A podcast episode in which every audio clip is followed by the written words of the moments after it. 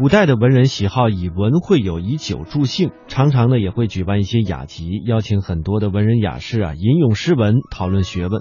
而雅集的举办场所呢，有许多都是主人精心布置的书房。古代文人的书房究竟是什么样子呢？有哪些陈设？举办雅集的场所又有哪些讲究呢？接下来的国学讲堂，我们跟随中央美术学院的教授学者卓凡的解读，一同走进古代著名文人的书房。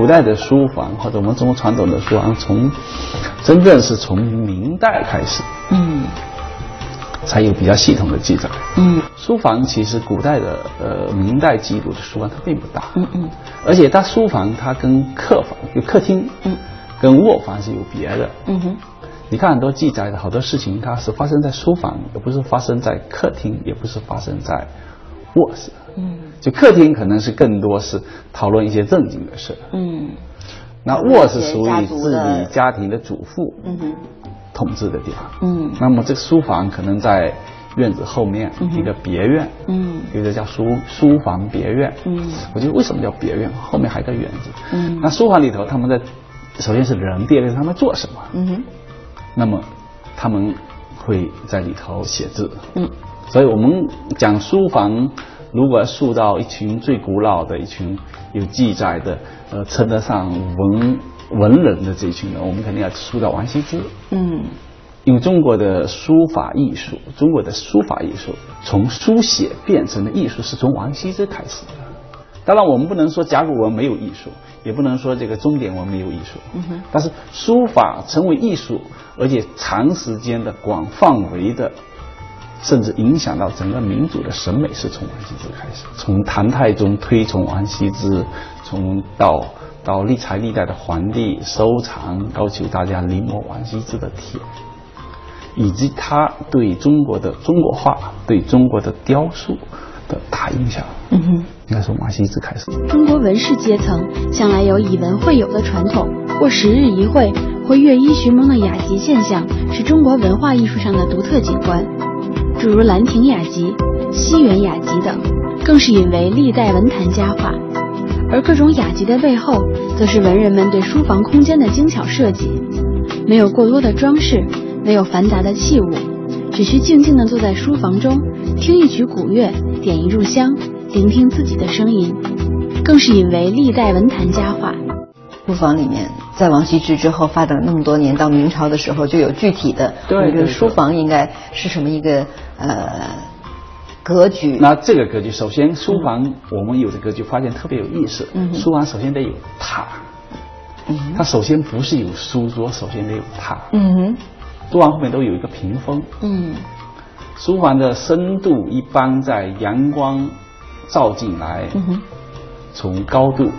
能照到房间的三分之二。嗯，那榻的位置正好在一米的位置。嗯，然后榻的前面，嗯，这个右前方会有一个书桌，榻的前面有的时候还有几嗯下棋。嗯，那么这个榻的中间会有一个北方称为看桌的，嗯，小桌子，矮矮的小桌子。嗯，那么就是说这个榻它的承载的功能，它肯定有有好几个功能，一个功能是。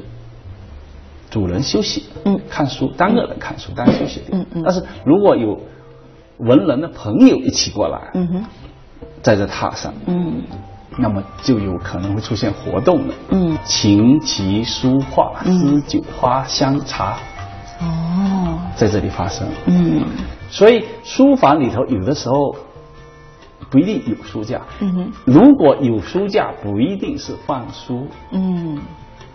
是放古董，嗯，那么就是说这些大大家在这书房里头，它是一个审美的空间，嗯，它不是简单的玩物养志的这样的一个环境，嗯嗯。藏物志里头有记录过书房啊，里头应该门门前应该有什么？居不可以无竹，一定要有竹子。嗯。然后门前有三个小台阶，这三个小台阶还不能是那种直的，嗯嗯，是用几个石头慢慢砌起来小台阶。嗯嗯。进来之后一个小小的转弯。嗯。哎，门推开。嗯。这里是书房。哦。他对这么个空间的一个一个一个一个感受。嗯。窗户推开之后。呃，可能是可能是阳光什么，可能是天空，但更多的它可能会是一个，哎，假山的景。嗯。所以很多，如果我们在苏州的拙政园，我们看到很多书房，你看到，如果从园外进书房没感觉。嗯。那如果在书房里头看园外的时候，你就发现会透过一层或者两层的窗，哎，看到前面的水池，看到前面的亭子，再看前面的这种绿植。嗯，它其实是给一个人在这里生活的可能可居可游，嗯可站可立可走可。可做的一个一个一个空间，嗯，所以他看书是他的一个功能之一。书房是中国文人工作学习的场所，同时也是文人为自己营造的一方自由空间。碧纱橱、翠竹帘、假山石，为文人营造出书房的静雅。而真正体现出文人文化内涵的，还是书房案头的陈设。古人书房案头陈设，不仅有笔墨纸砚，还有各式的器物。正所谓无器不成书房。器不佳则书房不雅。书房的器物构成的不仅是一个中国传统文化的生态环境，更是当代的文明与文化的传承。那实际上，在您在今天，嗯，跟我们谈这个中国的书房的这样的一种概念和它从前的功能和今天的延伸的时候，你觉得其实我们可以留下怎么样的一种？重要的部分，然后哪一些方面是可以，甚至是可以去扩展的这样的一种可能性的时候，甚至如果有人问您这个中国式的书房在最后的结果上跟西方的这个书房会有些什么样的不一样，你会怎么表达呢？这个就是未来我们在书房里头究竟要做什么？嗯，其实还是说，因为一个民族它的伟大之处，嗯，它肯定它创造的物质文明肯定是没问题的，嗯。那那么，但是他的在精神上如果没办法创造文明，就是这个物质文明能够导致什么精神文明的结果？对，他一定得有精神文明做他的内核的支撑。嗯，那书房其实构建的是这一块。嗯，我们自己应该有我们自己的文化架构。嗯，这个文化架构它是脱不了的，就是得回到王羲之在体会大自然的那一瞬间，他给我们留下的那那种。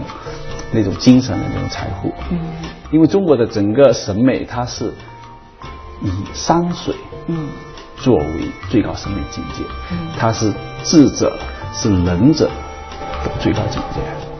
如果说中国的，如果说西方的这个这个艺术，它的灵感来自于女人，来自于女人体，那么中国的整个的艺术，它的灵感是来自于对大自然的体会。而这种体会呢，可能会让我们更去珍惜一个空气，一个阳光。好多的时候啊，就是随着人的这种成长，随着时光的这种推进，嗯，可能我们已经在某些方面已经变得很自信，甚至是叫做很强大了。嗯。但是总有一种东西叫做你的心灵的这样的一种归属和叫做一种依归的感受。那你刚才说的这样的一个中国的书房，基本上可以说是中国人的一个心灵的这样的一种家园。对，让它回归一种本质的那样的一种啊愿望跟追求。